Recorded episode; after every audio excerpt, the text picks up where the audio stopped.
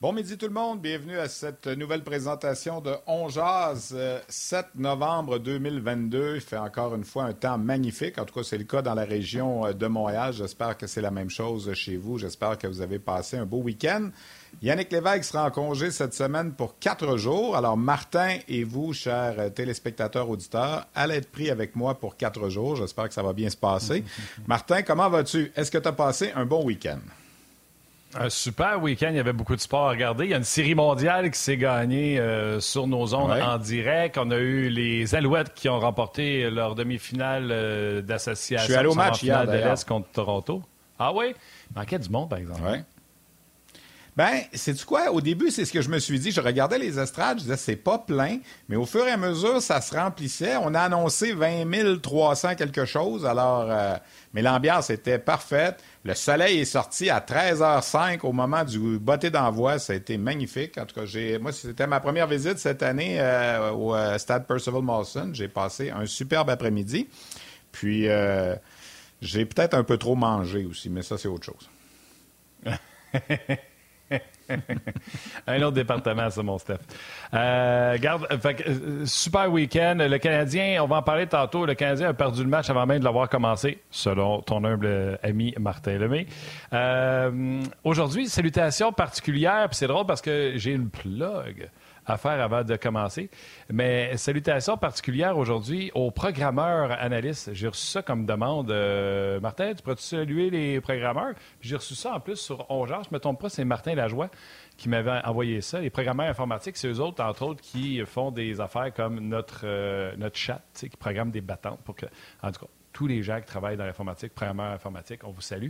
Et d'ailleurs, la plug que j'ai à faire aujourd'hui, c'est, euh, vous savez, c'est encore une fois euh, la Coupe RDS jeux vidéo qui se est encore là cette année euh, pour en deux ça, se fait en deux tournois ce tournoi 6 contre 6 d'NHL que vous connaissez, qu'on a eu l'an passé, euh, c'est sur NHL 23. Et un tournoi de 1 contre 1 à FIFA 23 qui se déroulera en même temps que la Coupe du monde de soccer. Au total, 3500 en carte cadeau. La source sont en jeu. Dès maintenant, vous pouvez vous inscrire en solo pour le tournoi FIFA 23 et inscrire vos équipes de 6 à NHL 23. Donc, c'est la troisième édition de ce tournoi. Notez que le tournoi seront, euh, excusez-moi le terme, cross-platform sur PlayStation 5 et Xbox Series X5. Le gagnant du tournoi euh, FIFA 23 remportera une carte cadeau de 500 à dépenser chez La Source. C'est une gracieuseté, bien sûr, de euh, Bell. Les membres de l'équipe gagnante du tournoi NHL 23 représenteront chacun, euh, remporteront chacun une carte cadeau de 500 à dépenser chez La Source. Une gracieuseté également de Bell. Les diffusions auront lieu sur le web les séries éliminatoires seront diffusées exclusivement sur les chaînes Twitch de Bell. Ça se passe le 22, 24, 25 novembre 2022 pour FIFA 23 et 13, 14, 15 décembre 2022 pour NHL 2023. Bravo! Pas facile moi, avant de laisser entrer. Aujourd'hui, on va s'entretenir avec Stéphane Waite un petit peu plus tard dans l'émission. On va revenir évidemment sur les performances du Canadien. On va parler des gardiens de but, c'est sûr. On va parler avec Guy Boucher également dans quelques instants. Mais si tu me permets, euh, j'aurais aimé en fin de semaine. Tu sais, tu parlais du gros week-end de sport avec tout ce que tu as nommé. Moi, j'avais aussi le Rocket vendredi soir, samedi après-midi. Mais j'aurais vraiment aimé aller à Chicoutimi en fin de semaine parce qu'on a honoré avant le match entre les Saguenayens et l'Océanique de Rimouski en fin de semaine notre collègue Marc Denis. On a retiré son numéro 33, lui qui a évolué pour les Sags de 94 à 97. Évidemment, Marc Denis, notre analyste, qui est souvent à Ongeas. Je lui ai parlé ce matin, j'ai fait une entrevue avec lui sur cette cérémonie qui va être présentée dans ma balado-diffusion. Euh, sur la glace qu'on enregistre le lundi après-midi. Donc, moi, tout de suite, après on jase, je vais me mettre sur, euh, sur la glace et on va vous présenter cette entrevue avec Marc Denis. Je pense qu'il a vécu de belles émotions, Marc, en fin de semaine, de revoir tous les gens qui étaient là, sa famille, sa famille de pension. Il a vécu ça avec euh, son épouse, qui est originaire du, du Saguenay, qu'il l'a rencontré lorsqu'il jouait junior. Vous savez, on dit souvent la LHJMQ, c'est une école de vie. Euh, quand tu te fais repêcher, tu es un gars de Montréal ou tu es un gars de Québec, puis tu te fais repêcher à Bécomo, à Val-d'Or, à Chicoutimi, tu sais pas trop qu'est-ce qui t'attend.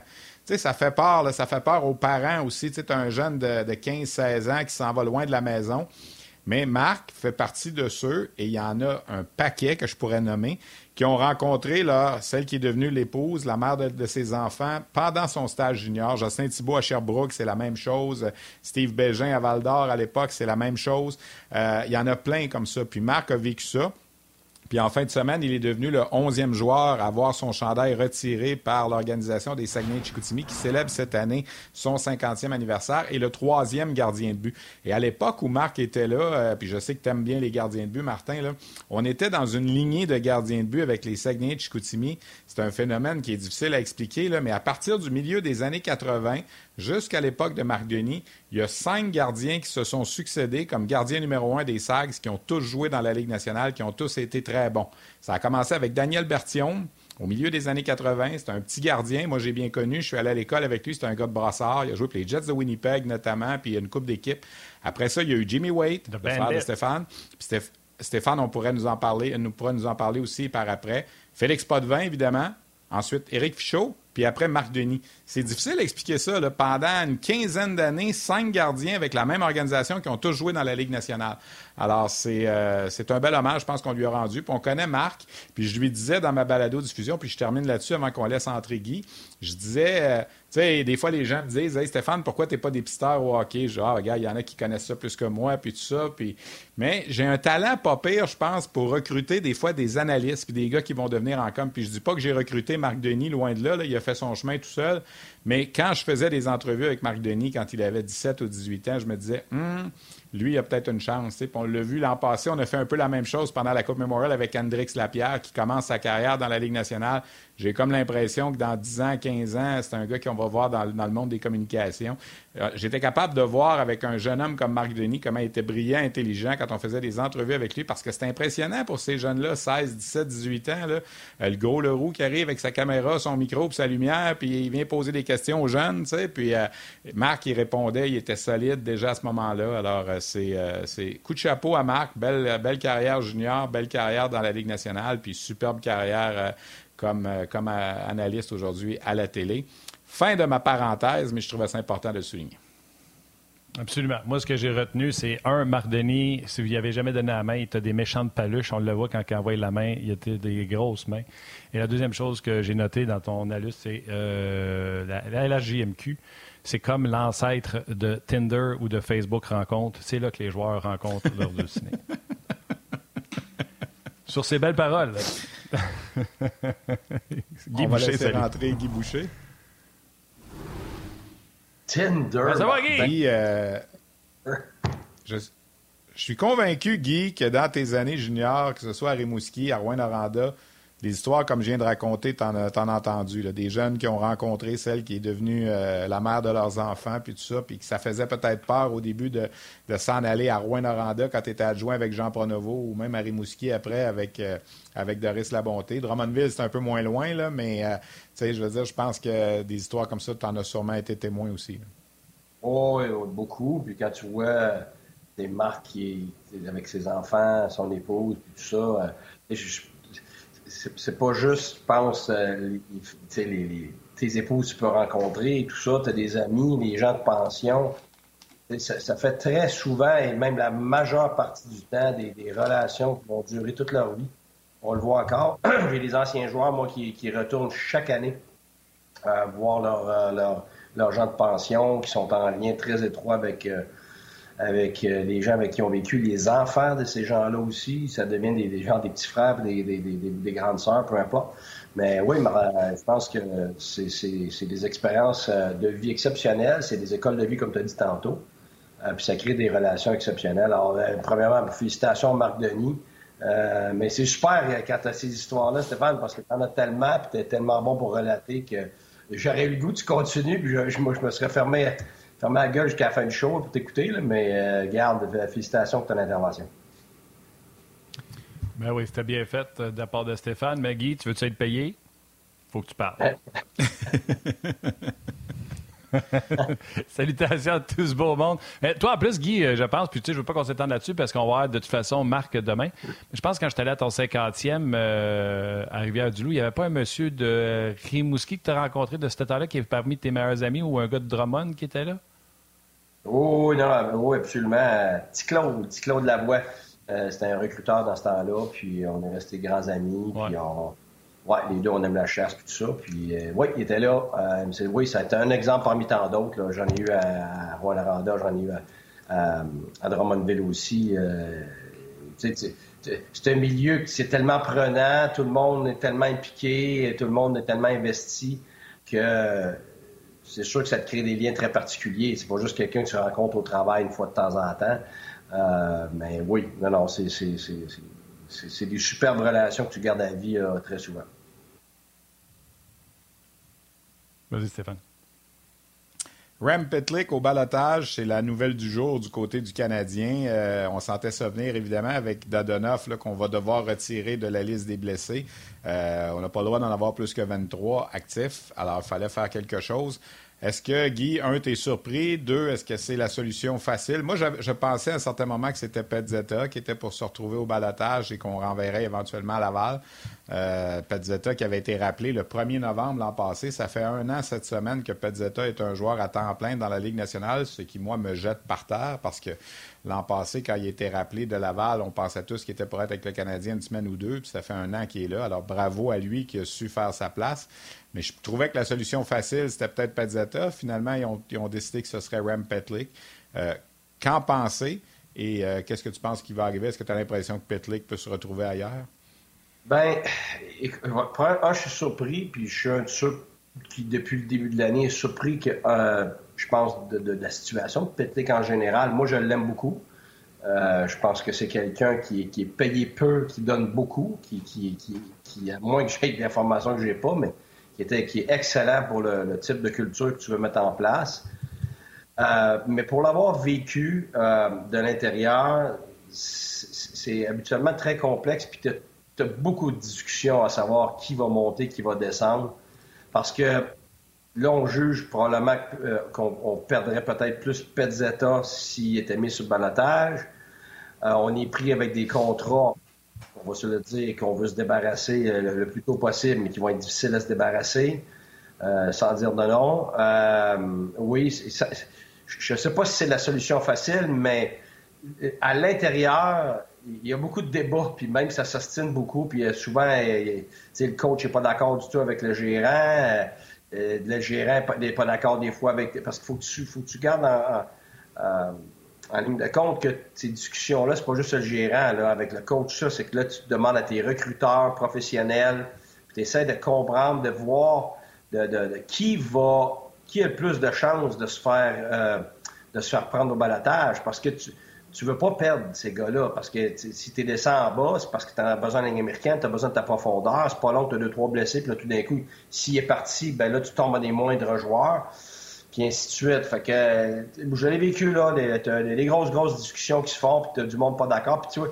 si tu mets ta, tête sur la comme entraîneur, t'es mieux d'avoir raison. Puis à l'inverse, euh, si jamais tu vas à l'encontre de ton gérant, puis t'es convaincu, toi, que le joueur se fait pas ramasser par une autre équipe, finalement il se fait ramasser, mais ben, pour ça, ton gérant, il t'en veut. Tu sais, c'est pas simple. C'est pas juste un nom que tu mets au balatage. Des fois, oui. Mais des cas comme celui-là, il pourrait perdre ce joueur-là définitivement. Il a déjà été acquis deux fois au balotage, Rem Petlick. Il avait été, euh, je vais te laisser aller, Martin, là, mais juste pour spécifier aux gens, en octobre 2021, euh, il avait été réclamé par le Wild du Minnesota de Nashville et le Canadien l'a aussi euh, réclamé au balotage de Minnesota l'an passé, en janvier. Il reste que cette année, ce match, aucun but, aucune passe, seulement trois tirs au but. C'est pas un gars qui a fait beaucoup parler de lui. Certains vont dire qu'il jouait peut-être pas avec les meilleurs éléments de l'équipe, effectivement. Euh, puis il faut rappeler que si une équipe réclame Petlick au balotage, elle doit lui faire une place sur sa formation de 23 aussi. Euh, tu peux pas le recéder aux mineurs euh, sans le remettre au balotage. Alors, ça prend une équipe qui va avoir de la place pour un gars comme ça. On, va voir à 14 heures demain qu'on va savoir s'il est réclamé ou pas. Euh, est-ce que le Canadien, euh, en tout cas, Dadonov va revenir dans la formation pour le remplacer en termes de, nombre de 23, mais est-ce que Dadonov va jouer? C'est un autre dossier. Martin, qu'est-ce que tu penses de cette nouvelle-là de Pitlick? Moi, je suis un peu assommé. Euh, je vois ça, j'essaie de voir ça d'un côté que sais, tu veux-tu envoyer Petlik à Laval ou tu veux avoir Dadonov ou euh, Hoffman à Laval qui vont aller bouder là-bas? Moi, je pense plus que c'est le même qu'on l'a vu. Rem Petlik a ramassé quand même des points intéressants depuis qu'il était avec le Canadien. J'étais sûr que c'était Mathieu qui m'avait envoyé les statistiques tantôt. Euh, c'est quelqu'un par message texte, je me souviens plus c'est qui, je, le cherche depuis tantôt, qui m'a envoyé ses statistiques à, Petlik. Je pense que c'est quelque chose comme... 26 euh, points en 46 matchs. C'est plus qu'un point ou deux matchs depuis qu'il était avec le Canadien. L'an passé, c'est ça, oui. Bon, ben merci, ça doit être toi qui me l'as envoyé, puis je ne le trouve pas dans mes, euh, dans mes textos. Colin, euh, Hoffman ne fait pas ça. Euh, Dadanov ne fait pas ça. c'est un patineur. je parlais avec Bob Hartley la semaine passée, il me disait Moi, je mettrais un patineur rapide avec Monahan. Ça prend d'un gars qui est capable de patiner, puis là, c'est le, jeu de la chaise musicale à côté de lui avec les Drouin, les Hoffman. Ah non, oui, je, je la comprends pas. Puis je vais m'arrêter là-dessus. Toi, Steph, Guy, êtes-vous d'accord? Guy, je pense ben, que non. Moi, je vais dire une chose. Si un jour tu veux un patineur rapide pour jouer euh, le rôle de Petlick, Anthony Richard avec le Rocket en ce moment là, fait, fait euh, quand même du bon travail. C'est le meilleur buteur de l'équipe. Il a six buts. Même si le Rocket n'a euh, pas un gros début de saison, Anthony Richard joue bien. C'est un gars qui a joué un peu dans la Ligue nationale, pas beaucoup. puis c'en est un patineur rapide aussi. Tu sais, des Rem Petlick, il faut être honnête, c'est pas un méchant joueur. Là. Mais tu sais, en même temps, quand le Canadien va être une bonne formation, il ne sera pas dans l'échiquier. Puis les autres que tu as nommés ne seront plus là non plus. Le Hoffman et tout ça. Euh, Dadonoff, on le sait tous. Là, mais est-ce que le Canadien se dit, si jamais on garde Hoffman, Dadonoff, puis qu'ils vont un petit peu amasser des points en cours de route, peut-être qu'on va avoir quelque chose quand on va vouloir les échanger rendu au mois de février à la date limite des transactions.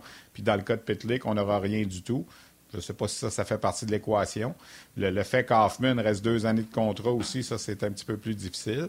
Mais c'est sûr qu'en termes de, qualité de joueur en ce moment, euh, Dadonov et Hoffman n'apportent absolument rien. ça, c'est certain, certain. Puis si tu te fies juste au niveau hockey, que tu n'as pas à te, soucier d'un nombre de contrats ou d'une masse salariale, je pense pas que la question est là en ce moment, là, mais on est pris avec ces, paramètres-là dans, dans le hockey. Moi, je pense vraiment, je m'excuse d'interrompre, les gars, mais juste conclure. Je pense vraiment que le fait qu'il a deux années de contrat, peut-être qu'on se dit qu'il va passer plus facilement au balatage qu'un Pezzetta qui a juste cette année de contrat. J'essaie de trouver des raisons parce que j'en vois pas. Euh, poursuivons. Regarde, on ne passera pas la journée sur Rem Petlick. Veux-tu un petit commentaire, euh, c'était euh, Guy, sur euh, les deux matchs de suspension de Josh Anderson? Oui. Ben écoute, moi, moi c'était clair, mais ce que, ce que la mise en échec, pour moi, bon, pour moi, c'est évident, mais ce que j'ai aimé, c'est immédiatement la réaction des joueurs de, Vegas. C'est contrairement à ce qu'on a vu euh, l'année dernière, une fois ou deux avec le Canadien, euh, c'était immédiat. Il y a eu trois joueurs qui étaient tout de suite euh, en train d'intervenir auprès de auprès de, Anderson. Puis ça, ben, euh, moi, habituellement, ça en dit long. Ça en dit long sur, euh, sur, l'équipe. Là, elle a du succès, évidemment. Euh, mais c'est une équipe de talent en ce moment. C'est pas une équipe de, de, robustesse à part la quatrième ligne et tout ça. Mais que, tu as trois joueurs automatiquement, dont celui qui s'est fait frapper, évidemment, qui, réagissent rapidement pour montrer que tu peux pas faire ça à tes joueurs, surtout pas à une de tes vedettes. Ben, moi, moi j'ai adoré la réaction de Vegas. Là. je pense que c'était pas une bonne mise en échec parce que quand on regarde, le, joueur était déjà tourné, il voit le numéro, euh, c'est tout ce qu'on ne veut pas dans l'hockey. Guy, on a euh, des commentaires qui viennent d'arriver de Brassard, euh, Sean Monahan et Jonathan Drouin. On va écouter rapidement ce que ces deux bonhommes-là avaient à nous dire à la suite de la séance d'entraînement de ce matin. Other guys got to step up. I mean, you can't win with one line. It's, uh, I mean, got to find ways to put the puck in the net. Our power play has been been getting better too. So I think, uh, yeah, I mean, we, we got to build on that and get some chemistry going with uh, with the other lines. We just got to step up. I mean, be more confident with the puck, make plays, and I mean, get uh, get around the net. We got to find ways to produce. Like I said, it can't just be one line. Different wingers, basically every night. So I think it's uh, yeah. I mean, you, you got to adjust to it, but I mean, it's uh, you play with good players. You got to find a way to make it work. C'est quand des joueurs qui jouent ensemble, ça fait 4-5 ans, il y a une différence que, une semaine ou deux, trois matchs. Euh, comme c'est comme j'ai dit tantôt, c'est le premier trio va super bien. Je pense qu'il crée beaucoup d'opportunités, marque beaucoup de buts. Euh, ça va vraiment juste avec le trio contre lui, trouver une façon de dès le premier trio à, marquer des buts, faire, un peu plus de choses sur la glace, mais je dirais que ça va y aller avec le temps aussi. Je pense qu'il y, a beaucoup de nouveaux joueurs, beaucoup de nouveaux, trios qui arrivent. fait que ça prend du temps des fois. Alors, Sean Monahan et Jonathan Drouin qui tenaient un peu le même discours. J'imagine, j'ai pas entendu les questions, mais j'imagine que les questions c'était qu'est-ce qu'il faut faire pour faire marcher les autres trios à part de celui de, Suzuki? Puis euh, Monahan dit on joue avec des bons joueurs, on change de trio, mais il faut trouver des façons de, marquer des buts. C'est évident, le, trio de Suzuki, Caulfield, euh, bon, avec Dak en ce moment, c'est plus de 50% de la production offensive. S'il faut que ces joueurs-là tombent en panne, en léthargie, à un certain moment, le Canadien va être dans la grosse misère. On cherche les combinaisons. À Laval, c'est un peu la même chose en ce moment. L'équipe ne gagne pas. Jean-François Hull change les combinaisons, essaie de trouver des, matchs. Euh, comme entraîneur, Guy, c'est ça la job. C'est ça qui n'est pas toujours évident parce que ça devient comme un cercle vicieux. Tu n'as pas les bonnes combinaisons, donc tu comptes pas. Puis tu comptes pas parce que tu changes trop tes combinaisons. Est-ce que c'est un peu ça le problème en ce moment avec les autres unités à part celle de, de, de Carfield et Suzuki? Ben, écoute, euh, c'est sûr que si on parle. Moi, le plus gros problème du Canadien, ce match-là, pour moi, c'était de défendre. Là, je vais être franc. C'était moins l'attaque que de défendre parce que c'est sûr que si tu donnes 6 buts à l'adversaire, ben, ça t'en prend 7 pour gagner. Là. si tu t'attends de marquer 7 euh, buts contre, euh, contre Vegas, je, je pense pas qu'on a la bonne façon d'approcher ça. Ça, c'est un. Deux, euh, moi, j'étais un entraîneur qui changeait continuellement ses lignes, même durant le même match. Fait que j'aime pas la zone de confort, moi. Fait que c'est sûr que moi, je, je coach l'urgence. Et c'est sûr que si tu veux de l'urgence, ben, faut que tu faut que des joueurs qui ont de l'urgence. Fait que comment tu changerais tes, tes, les alliés à Monahan si tu si joues avec des joueurs de périmètre, ben ça va être une ligne de périmètre. Je veux dire, puis une ligne de périmètre, ça ne score pas beaucoup de buts. Ben, tu peux peut-être avoir un gars de périmètre à un moment donné parce qu'il marque beaucoup de buts. Si tes deux autres gars sont des gars extrêmement engagés à, l'intérieur, dans les, dans les endroits où, où il n'y a pas beaucoup d'espace, où ça fait mal. Mais là, quand tu te retrouves avec euh, deux sur la même ligne, des fois trois, ben, tu t'investis pas dans ce qui compte le plus, marquer des buts. peu importe si tu un joueur de talent ou non, si tu un Crosby, là, il est tout le temps à l'intérieur. Le Bergeron et Marchand sont tout le temps à l'intérieur. Fait que, tu tu peux pas, tu peux pas faire, peu importe les changements que tu fais, si tes changements te donnent du périmètre, ben, tu peux en faire 22 changements et tu vas tout le temps avoir le même résultat. Fait que pour moi, pour moi, c'est une question de. c'est pour ça que je parlais de Pitlick, parce que Pitlick, c'est un joueur qui joue à l'intérieur, qui est capable de patiner, même avec les meilleurs joueurs et tout ça. Fait que des fois, tu es mieux avec des gars moins de talent, mais au moins d'être capable d'avoir du momentum, puis avec du momentum, ben, tu finis par avoir un but ici et là, puis tu, surtout t'empêches l'adversaire d'être dans ta zone, ce qui était le cas toute la deuxième période euh, contre Vegas euh, l'autre soir. moi, moi c'est comme ça que je vois ça. Je, à un moment donné, tu donnes une chance, deux chances, trois chances, cinq chances aux mêmes individus, ben c'est parce que tu vas finir par avoir les mêmes, euh, les mêmes résultats. Tu sais, la chimie là, qui se gagne à long terme, là, j'ai pas, pas vu ça souvent. Habituellement, c'est assez rapide. Tu le vois s'il y en a ou non, là, une période, deux périodes, un, match ou deux, à un moment donné, la Ligue nationale, c'est l'urgence. Tu peux pas attendre 5-6 matchs pour qu'il y ait la chimie qui se crée. Moi, euh, on va aller à la pause, mais je vous invite à venir nous rejoindre sur le web parce que selon moi, le match, je l'ai dit un peu plus tôt, j'en parlais avec Guy, a été perdu euh, par les groupes d'entraîneurs avant même le match. Donc, euh, venez nous rejoindre sur le web. Et Guy t'a parlé que c'était la défense, euh, tu sais, qu'il fallait défendre, puis c'était plus ça. C'est sûr que le Canadien a un problème à marquer des buts si c'est pas le trio de Dak avec Suzuki et Caulfield. Mais moi, quand on a pris la décision de réinsérer Wideman, sortir Kovacevic et surtout de jouer au bowling avec les autres défenseurs qui fonctionnent depuis le début de la saison, on a vu le pire match de la brigade défensive. Première paire en désavantage numérique parce qu'on a pu Harris avec Kovacevic. On a fait jouer Savard avec Edmondson, ce qui nous laissait Goulet et Jacky comme deuxième paire sur l'avantage numérique. Donc, ils se sont fait marquer. Euh, Kovacevic comprend qu'à Winnipeg, c'était son pire match. Normal, le gars, il retourne dans son ancienne organisation, veut trop en faire. On l'a vu souvent partir pour rien. Tout de suite, on l'a démantelé pour rentrer Wyman. Harris, on l'a mis du côté droit, alors que le camp d'entraînement d'Harris a été très mauvais pendant tout le camp alors qu'il jouait à droite. Comme par magie, Kovacevic arrive puis on le remet à gauche, connaît des matchs incroyables. À chaque match que Harris joue, on dit Wow, c'est son meilleur match. Wow, c'est son meilleur match. Il ne nous avait pas montré ça qu'entraînement parce que passé qu'un entraînement à jouer à droite. On leur sacré à droite. Il était très mauvais, Harris. Son pire match de saison régulière depuis le début de la saison. Edmondson n'a pas été terrible non plus à son deuxième match, si on pouvait ça y attendre parce qu'il revient d'une blessure. Et la paire de Wyman et Jacky, Topard va mettre contre les trios 1, 2 puis 3. Les dirigeants, les coachs canadiens, en voulant réinsérer Wyman qui joue pas à 5 contre 5, qui joue pas en désavantage numérique, qui joue juste une deuxième paire en avantage, en avantage numérique, ont causé leur perte. Il aurait dû garder Wyman avec Jacky et euh, quand Madison va arriver, tu remplaces Jacky par Madison, tu as une paire Madison-Edmondson. Euh, Moi, je trouve que c'est là parce qu'ils se sont ramassés avec deux paires qu'ils ne pouvaient plus utiliser. Point. Vas-y. C'est peut-être tout vrai, c'est peut-être toute une bonne évaluation, puis tout ça, mais moi, la défensive, c'est l'équipe. Quand je regardais, parce que je n'ai pas écouté le match euh, live, je l'ai écouté hier soir et à matin j'étais capable d'avancer puis reculer. Fait que j'étais vraiment apte à. J'essaie de regarder ça comme un coach, là. Euh, et puis vraiment, j'ai. Pour moi, c'était pas juste les défenseurs. Vraiment, à l'attaque, là, c'était vraiment pas un bon match des attaquants qui défendaient. Parce que, quand on parle de la défensive, c'est pas les défenseurs. C'est comment tu défends comme équipe. Et puis, c'était vraiment. Alors, tu sais, c'est sûr qu'un un influence l'autre. Euh, le jeu des défenseurs va influencer les attaquants, mais les attaquants aussi, leur jeu va influencer. Comme je vais donner des exemples, Edmondson, pour moi, c'est un expert des corps défensifs. Il est sublime.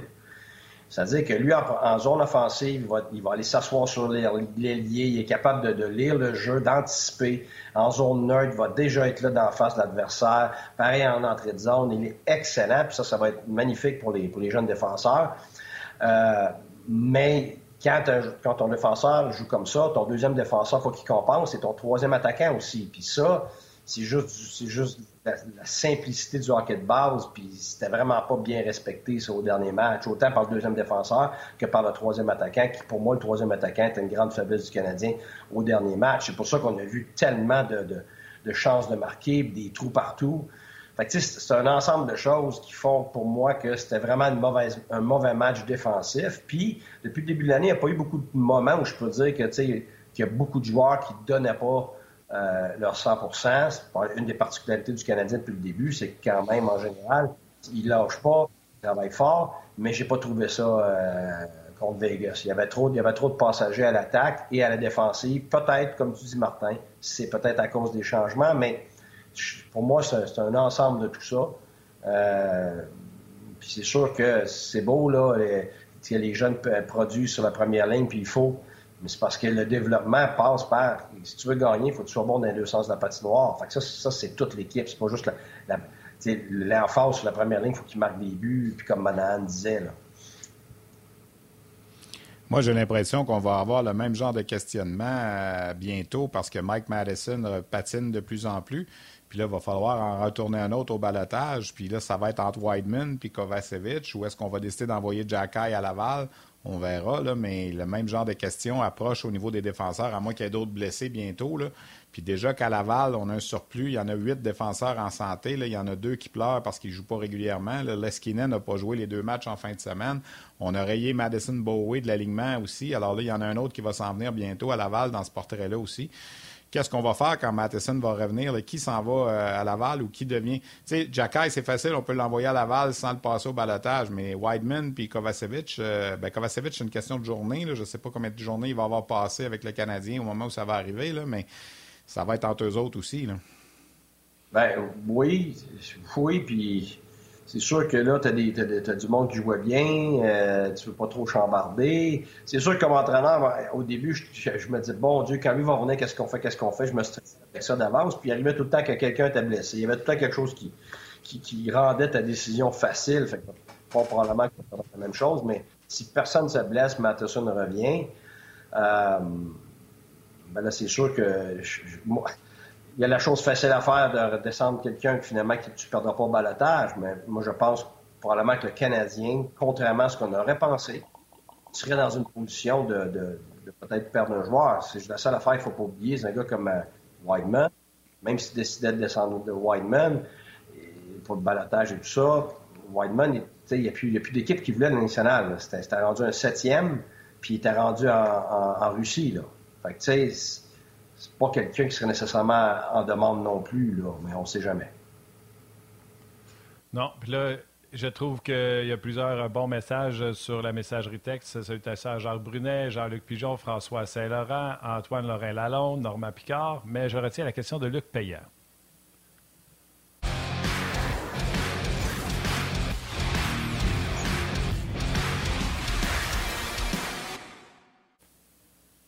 Guy, ne frappe pas sur le messager. Je ne suis que la courroie de transmission entre l'auditoire et toi. Luc Payant, sur la page On d'RDS. Guy, as-tu déjà fait jouer Mike Hoffman en piqué dans junior à Drummond? si c'est arrivé, là, c'est parce qu'il a sauté le bas et n'avais pas nommé son nom. c'est pour ça qu'il a joué samedi sur le piqué. le fait, c'est qu'il en a fait deux. Ils ont changé le centre puis ils l'ont laissé là après. Écoute, euh, j'ai vraiment fait comme ça. Écoute, Mike, Mike a, toutes sortes d'atouts, là, autant dans le junior que dans le national, puis il est capable de te donner des choses dans ses forces, mais c'est sûr que la défensive en général, puis bloquer un lancer, c'est pas dans le registre de ses plus grands atouts, mettons. Non, Guy Boucher, là, les gens les gens ne savent pas, mais Guy Boucher, c'est tout un entraîneur. Ben, en fait, les gens ne savent pas. Oui, les gens le savent. Il a fait marquer 73 buts à Mike Hoffman à Drummondville. 52 en saison, puis 21 en série. C'est quand même incroyable. Hein? Ben écoute, je pense que l'histoire de Mike Hoffman, c'est quelque chose de, gros parce que Mike avait comme nulle part à aller. Là. Ça n'avait pas fonctionné à Kitchener, ça n'avait pas fonctionné à Gatineau. Puis nous autres, on, l'a pris. Puis c'était comme un, dernier, un dernier essai pour lui. Puis il était rendu plus vieux. Puis tu sais, rendu à 19 ans, tu ne te fais pas repêcher. Je me rappelle plus combien de buts il y avait eu, mettons, avec, euh, avec Gatineau. mais d'après moi, ça ne doit pas aller bien, bien plus haut que 10 là, dans ce coin-là. C'est sûr qu'avec Mike, il y avait quand même beaucoup, beaucoup à faire sur différents plans, je vais être franc. Euh, mais c'est quand même une, toute une histoire de voir qu'à 19 ans, il s'est fait repêcher, puis il avait marqué, comme tu dis, 52 buts en, saison régulière, avec les séries, ça a fait 73 et tout ça. Donc ça, c'est ça, c'est une des, un, des, un des plus grands revirements que moi j'ai vécu comme, comme entraîneur, même comme joueur. Un revirement semblable, je n'ai pas vu beaucoup. Fait que c'est sûr que Mike a, beaucoup de crédit pour, euh, on va réussir à faire ça. Puis après ça, il continue à faire la même chose, ligne américaine et ligne nationale, alors que même dans la ligne américaine, on disait que on disait qu'il n'y aurait pas ce qu'il fallait pour jouer en national, puis ainsi de suite. Puis après ça, il se retrouve le national, puis il marque des 30 buts. C'est quand même, c'est quand même une histoire qui était improbable. Oui, c'est bien que tu le mentionnes, Stéphane. Moi, je, ne le dirais pas comme ça, mais c'est, euh, disons, que Mike, ça a été beaucoup, beaucoup, mais ça a été un gros partenariat entre moi et lui, euh, où, Mike a fallu qu'il s'engage de plusieurs façons. Euh, sur la glace, hors glace et tout ça, mais à la fin, ça devient son crédit. C'est lui qui l'a réussi, c'est lui qui a été sur la glace, c'est lui qui a eu du succès. Fait que c'est sûr que j'étais très content de, pouvoir participer à ça. Puis, pour être franc, moi, c'est ça mon salaire. Moi, les systèmes, ces affaires-là, puis ça, moi, là, il, y avait, il y avait cinq buts, Guy. Il y avait cinq buts en 19 matchs. Puis moi, ce qui me fait sourire là-dedans, c'est que les deux coachs qui l'ont mis dehors, c'est deux coachs qui ont gradué professionnel après Pete DeBoer à Kitchener puis Benoît Grou à Gatineau. Les deux, t'es plus capable de le sentir. Ben, On comprend pourquoi. C'est des entraîneurs exceptionnels. Puis, c'est sûr que moi, j'ai fait ma carrière avec ça. sais les gens qui me connaissent pas vraiment, ils vont sortir n'importe quoi, là, le, le, 3 les systèmes, ça, ça n'a rien à voir. Ma carrière, je l'ai fait, euh, puis j'avais été engagé à Rimouski pour ça, j'étais engagé avec Hockey Canada pour ça, c'est c'est euh, les relations interpersonnelles puis le développement individuel. Moi, c'est comme ça que j'ai fait ma carrière. Puis dans le national, la même chose. C'est cette connexion-là qui m'a permis avec des gars, des fois qu'il y en a nulle part, des cas difficiles, qui m'a permis de graduer. Et puis, euh, c'est mon, salaire après pour moi. C'est ça, c'est ma passion. Le reste, là, ça soit du hockey, du soccer, pour moi, c'est pas le hockey. Ma passion, ma passion, moi, c'est la mobilisation. Participer à, la mobilisation d'un individu, d'un groupe, ma passion est là. C'est pas le hockey. J'aimais autant le football que le hockey quand je jouais jusqu'à l'âge de 17 ans, puis ça. Mais ça, j'avoue que j'en prends un grand plaisir, j'en prends une grande fierté. Puis pas juste, pas juste au hockey, dans ma vie de tous les jours. J'aime ça, participer à, quelqu'un qui, qui, avance, qui se développe, qui se mobilise. Puis l'offensive, en ben, plus. ça, c'est l'autre chose qui est plus drôle. La, la fois la plus ironique, c'est que là, je, pense pour un coach défensif, puis toute ma carrière, J'étais le run and gun, puis j'étais là, j'ai encore des, encore les textes à tempo, le, le, coach run and gun, euh, la drive de fou, l'offensive, puis j'ai été engagé avec l'équipe Canada pour ça, dans la Ligue nationale pour ça, dans le junior pour ça. C'est drôle, l'ironie, c'est que tu, à un moment donné, avec le temps, les gens vont dire quelque chose, puis là, tu, tu, tu, fais, tu, tu, euh, tu vas être stigmatisé d'une façon ou d'une autre, mais c'est la plus grosse ironie pour moi. C'est Là, là, on parle de ma défensive. C'est pas qu'elle était pas bonne, mais je veux dire, c'était peut-être la dernière affaire dans mes atouts à moi. Guy, un gros merci. Euh, ça va t'éviter de parler euh, des Knights de Vegas puis de repasser le film d'horreur de samedi en défense euh, pendant encore trop longtemps. Fait que, un gros merci, mon chum. On va se reparler cette semaine sans faute. Puis prends soin de toi. Ben merci. Ça me fait plaisir. Passez une bonne journée. Bye bye. Salut, Bud. L'excellent euh, Guy Boucher. Vous allez retrouver bien sûr cette semaine. D'ailleurs, parlant de ce qu'on va retrouver cette semaine, il y aura Marc Denis qui sera avec nous euh, demain, jour de match à Détroit. Donc, on pourra parler à Marc euh, de sa journée de samedi. Si vous voulez bien, Stéphane, on va aller rejoindre tout de suite Stéphane Waite. Oui. Ah, Stéphane. Salut, Stéphane. ça va bien? Salut, les gars, ça va bien? Bon début de semaine? Ben ouais, ben ouais. bon début de semaine.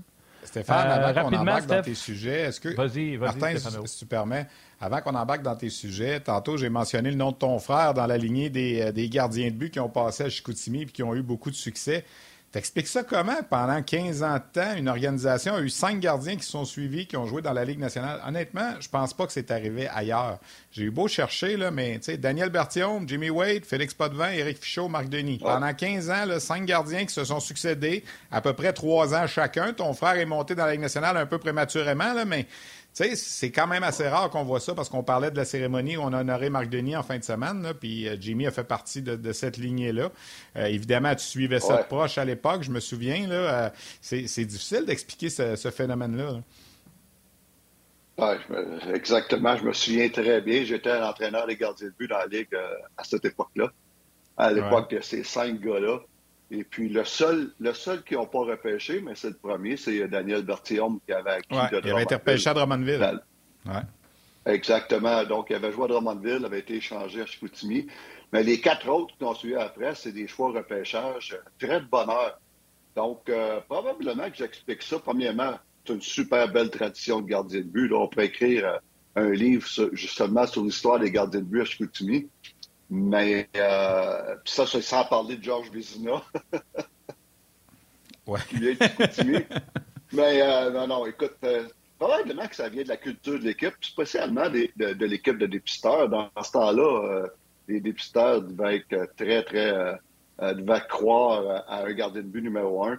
Et puis, je me souviens qu'on on, on, on, se, on se dépêchait à, à repêcher un gardien de but le plus tôt possible. Et, euh, et puis, euh, donc, euh, écoute, c'est une belle, une belle histoire. Et puis, Steph, tu connais très bien Rénal Nepton, Népé, qui, ben qui, se plaisait, ben qui se plaisait à dire, même s'il connaissait zéro là-dedans, qui se plaisait à dire que c'était l'entraîneur des gardiens de but. Mais dans ce temps-là, il n'y avait pas vraiment l'entraîneur des gardiens de but. Donc, c'était le confident des, des, des gardiens de but. Et puis, euh, tout le monde a passé. Le, père, le père spirituel, le père spirituel, Stéphane. Népé, qu'on salue à Chicoutimi, qui, est, qui, est, Donc, euh, non, qui est engagé, lui, à l'époque. Euh,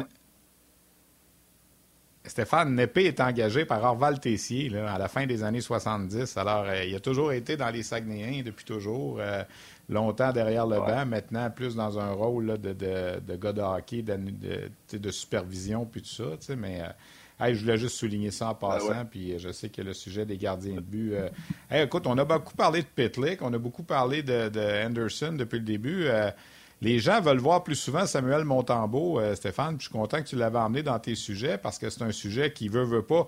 Que serait une saison du Canadien sans une, discussion sur qui devrait jouer devant le filet? Hein? On, a, on, a, déjà eu ça souvent. Est-ce qu'on va commencer bientôt à réclamer plus Samuel Montembeau que, que Jake Allen?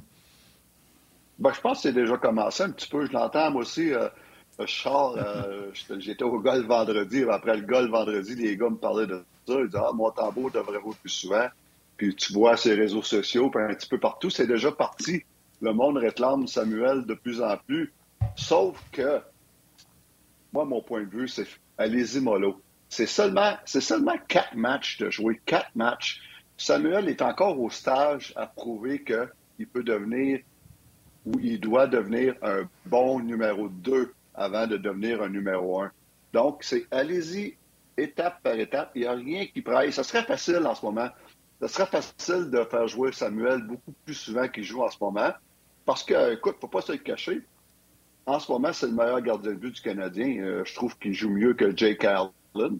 Sauf que c'est correct de même. Prenez votre temps. Et puis, euh, on bâtit quelque chose à long terme, pas à court terme. Puis, euh, écoute, c'est, take your time. Moi, là, les gars, je me souviens, là, à la fin en 2009-2010, on avait à Chicago, on avait Cristobal Huet et une recrue de, 25 ans qui s'appelait, euh, de 26 ans qui s'appelait Anthony Ami. Et puis, euh, on a commencé l'année avec notre numéro 1, c'était Cristobal. Et puis, mais Anti jouait mieux que Cristobal. Mais c'est pas grave, on n'a pas dérogé de notre plan. Puis Anti est devenu numéro 1 au mois de février. C'est là qu'on lui a dit, correct, prends la pôle, vas-y. Puis il nous a amené jusqu'à la Coupe Stanley. On a gagné la Coupe Stanley avec. Mais ça avait été tentant de le mettre plus souvent avant les fêtes. Et puis, euh, on, a, on a pris notre temps avec. Même chose un an plus tard. Même chose. On avait Marty Turco à Chicago et euh, un dénommé Corey Crawford qui était son deuxième. Même chose. Corey avait 25-26 ans. Même âge que Samuel. Puis c'est la même chose. Il jouait mieux que Marty Turco. Mais Corey a pris la pole seulement après les fêtes. En même temps, encore une fois, vers le mois de février, Corey nous avait amené dans les playoffs. Donc, il avait été incroyable. Mais prenez votre temps avec Samuel. Ça s'en vient peut-être qu'à la longue, mais en ce moment, je trouve que c'est le bonheur un petit peu après seulement quatre matchs. Moi, je suis 100% d'accord, puis euh, je me suis même euh, argumenté avec notre ami de tous, euh, Bob Hartley, euh, là-dessus. Puis, tu sais, je suis en désaccord avec euh, tous ceux, exemple, Vincent sur euh, la messagerie qui dit 50-50, Doom qui dit 50-50. C'est ce qu'on parlait matin, Stéphane. vous aimez ce qu'il donne, Montambeau? Changez-le pas. Il vous aimez ce qu'il donne parce que présentement, on travaille avec lui, on a du temps pour pratiquer avec lui à l'entraînement. Il commence à montrer des beaux signes.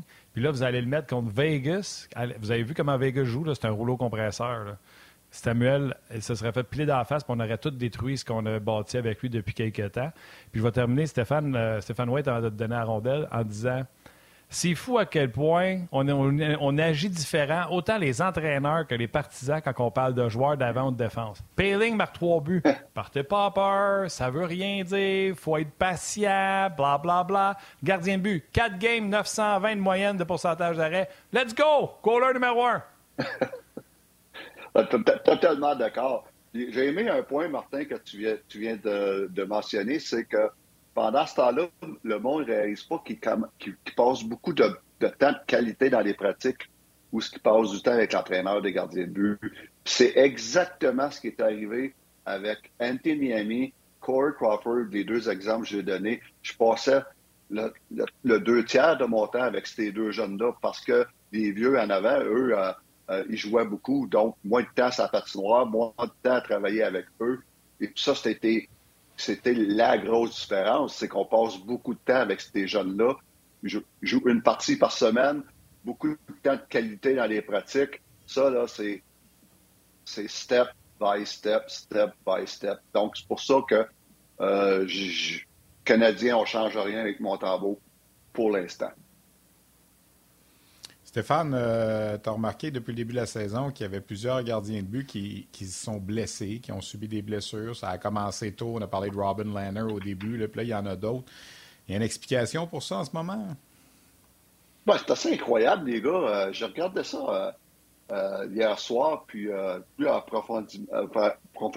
profondément à matin.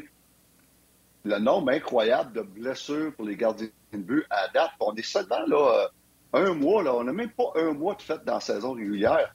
Et puis, en commençant la saison, Steph, tu viens d'en parler, Robin Leonard out pour la saison. Mike Smith, qui, était blessé pour un bon bout de temps. Chris Dreger à Seattle. Joe Bernier, Jonathan Bernier, qui finit la saison déjà avec New Jersey. Et bien entendu, Carey à Montréal. Donc, en partant, là, tu as cinq là, qui n'ont pas commencé la saison, qui sont, sont, out pour un, bout. Après ça, on, ajoute là, des gars qui ont été blessés en début de saison ou qu'ils sont en ce moment.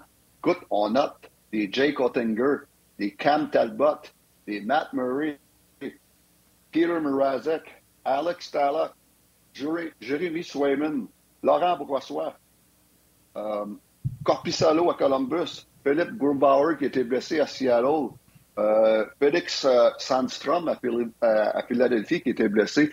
C'est incroyable le nombre de blessures qu'il y a dans les, filets depuis le début de la saison. Moi, je reviens pas. Puis là, tu te poses la question, c'est dû à quoi? Il doit y avoir une raison pour ça. Euh, puis on peut en chercher jusqu'à demain matin. C'est quelque chose qu'à un moment donné, il va falloir que les entraîneurs, les gardiens de but, puis les, les directions de club se penchent pour pourquoi les gardiens de but sont, sont si fragiles ou si, euh, euh, blessés.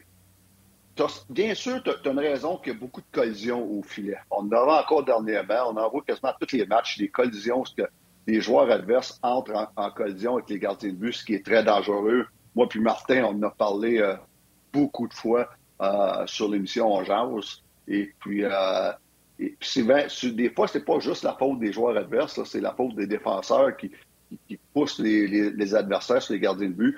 Ça, ça entraîne beaucoup de blessures. L'autre chose que je vois, c'est les techniques avancées, des techniques aujourd'hui, spécialement le fameux reverse VH qui est très, très demandant sur les hanches des joueurs, des gardiens de but et sur les genoux. Ces deux places-là, c'est très demandant là-dessus.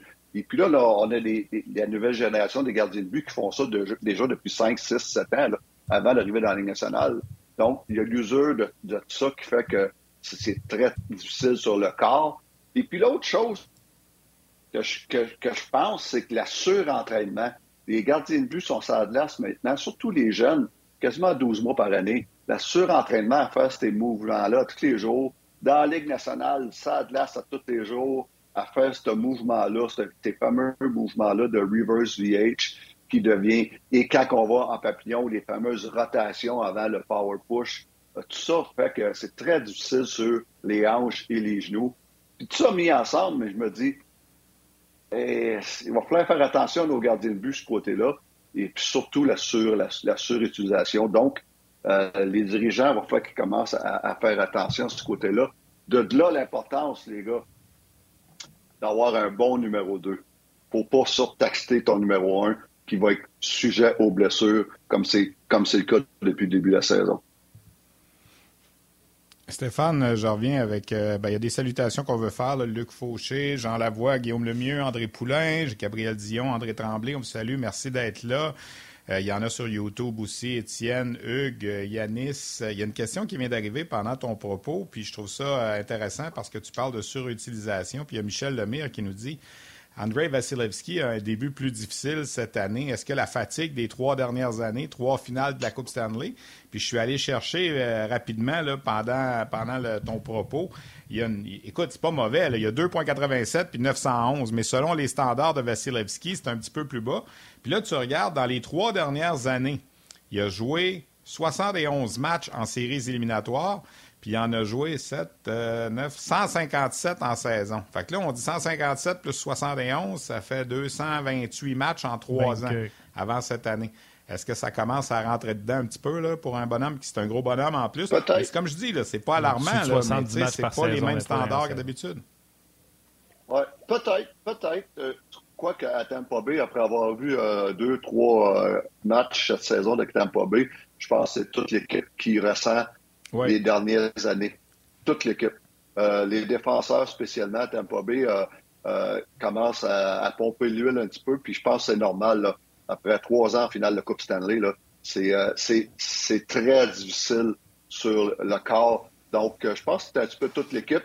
Puis Vasilevski, il échappe pas. Je suis d'accord avec ça. Il commence, ça, ça, ça fait vieillir un gardien de but très, très rapidement le, nombre de, matchs que tu viens de dire en trois ans, 200 quelques matchs en trois ans.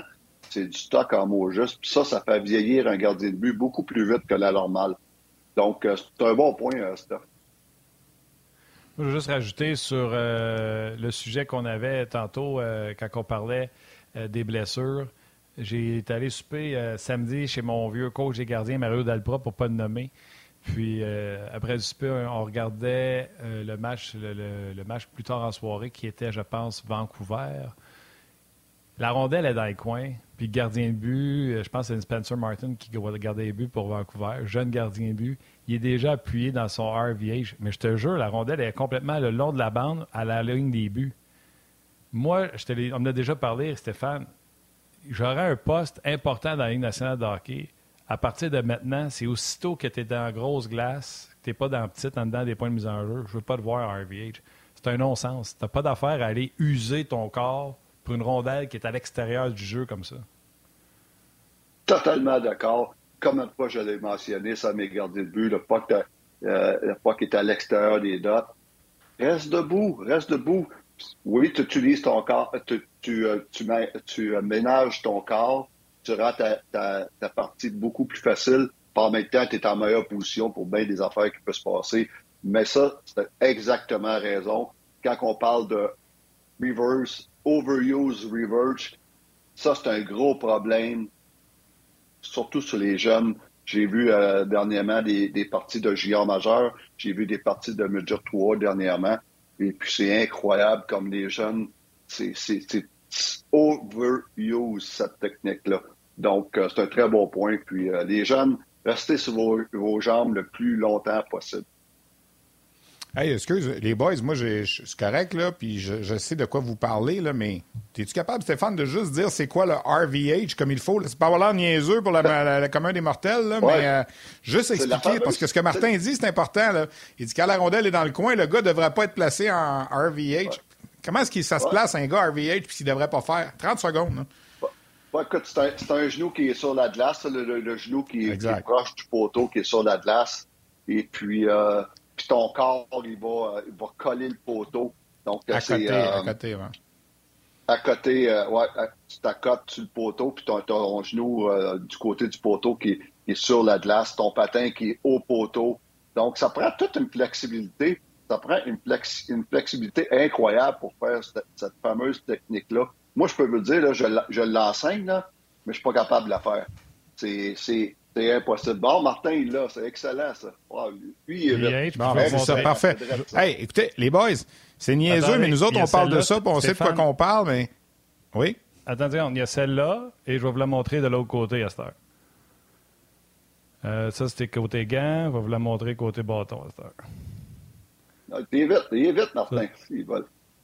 Oh, ouais, ben, c'est important parce que c'est pas tout le monde qui sait de quoi on parle. Oui. Oui, c'est un bon point, c'est vrai. Nous autres, on prend, on prend pour acquis que tout le monde le sait, mais c'est vrai, c'est un bon point.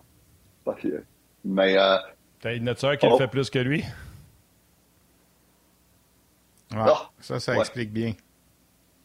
Oui, exactement. Donc, c'est très difficile VH sur les côté gants. Euh, RVH est côté gants, puis VH est côté bâton. Merci, Martin. Et puis, euh, donc, euh, non, ça pour dire que c'est un bon point. C'est très over-utilisé. Ça pour dire, là, qu'on s'en va à la pause. Juste à... On poursuit sur le web.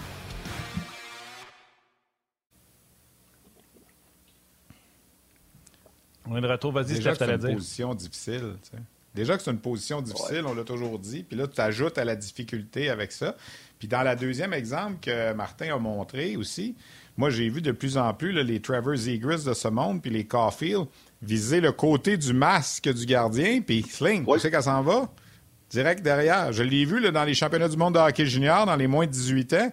Parce que quand le gars est debout, Megan moins ses genoux, puis il s'en fera pas passer une s'il a l'épaule bien à côté, ou en tout cas le, ses côtes à côté sur le poteau, puis tout ça, tu sais, parce que les jeunes pratiquent ça de plus en plus. Là. Tu vises le côté du masque, à dévier en arrière, puis dans le filet.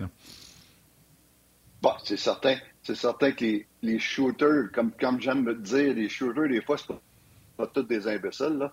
Euh, ils vont s'ajuster. Ils vont ils vont s'ajuster avec des nouvelles techniques.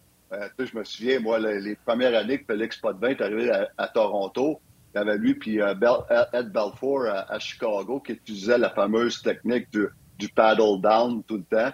À un moment donné, les, les, shooters sont, sont, ajustés à ça. Après ça, tu as eu la technique du... Euh, euh, pas le reverse VH, mais le VH, où c'était le, le, le, un petit peu le contraire du, du, du, reverse VH. Les shooters sont ajustés. Là, le reverse VH, les shooters à date s'ajustent. C'est pour ça que j'aime dire souvent à mes gardiens de but, soyez moins euh, prévisibles soyez moins prévisibles parce que, comme je viens de dire, les shooters, ce pas, pas tous des imbéciles, puis ils s'ajustent Et puis, euh, donc, euh, c'est important.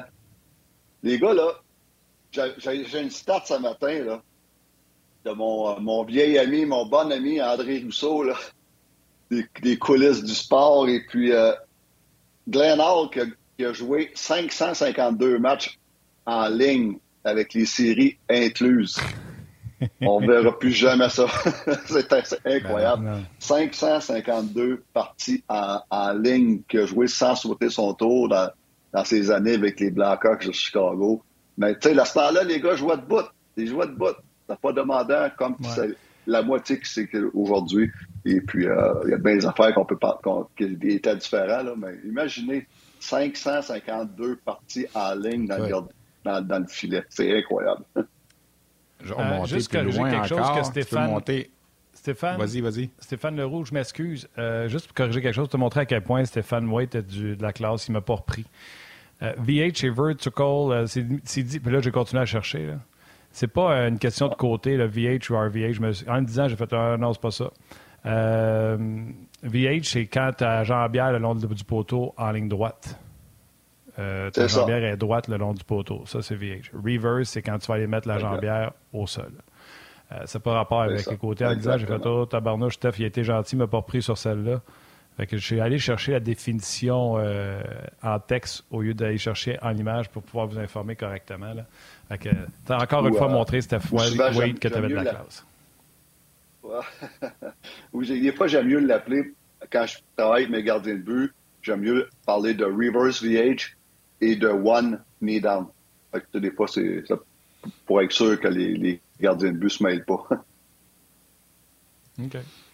Ben, c'est fascinant ce que quelque chose dire, Stéphane.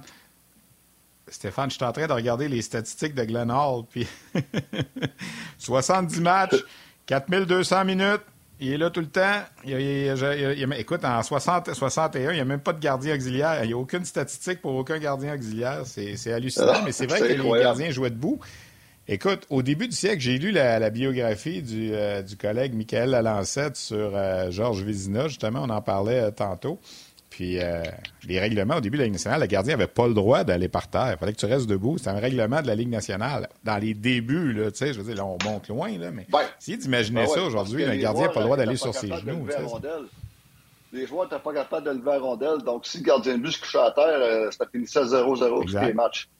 Donc, euh, les gardiens de but sont obligés de rester debout. Avec les palettes douettes. C'est Jake Allen qui va être là demain. Ça a été confirmé par euh, Martin Saint-Louis. Jake Allen qui va donc disputer le match à Détroit demain. Comme c'est deux en deux et que mercredi, le Canadien revient au Centre Bell contre les Canucks, peut-être que Samuel Montembeau, euh, il y a des fortes chances. Deux en deux avec le voyage mentor en plus. Hein. Pas peut-être c'est certain. C'est certain. Sans qu'il l'ait annoncé, c'est certain. Et puis, euh, c'est parfait de même, c'est parfait. Euh, on fait jouer Samuel en ce moment au moins un match sur trois, un match par semaine. C'est excellent. Euh, j'adore en ce moment l'utilisation des gardiens de but. J'ai rien à dire là-dessus. Même si Samuel en ce moment va mieux que Jake Allen, on, on garde le cap, c'est parfait de même. Absolument cette équipe-là est en développement. Kent Hughes a dit on prend les meilleures décisions pour le développement des joueurs. Même si les gens disent Ouais, mais Montembeau a des meilleurs stats, le meilleur plan pour le développement de Samuel, c'est de garder au rythme qu'on l'a présentement. Si jamais en janvier, il force la main puis qu'il est au sommet de son art puis qu'il surclasse Jake Allen, ça fera partie de son développement de le mettre dans l'action. c'est un bon point parce que j'ai ici une petite note sur ma feuille. J'ai marqué CH. Le résultat est, secondaire. Le résultat, oui, ils veulent, ils veulent gagner tous les matchs. C'est certain qu'ils veulent gagner tous les matchs. Mais le plus important en ce moment, c'est c'est le, le, process, le process qu'appelle le, le, le, processus.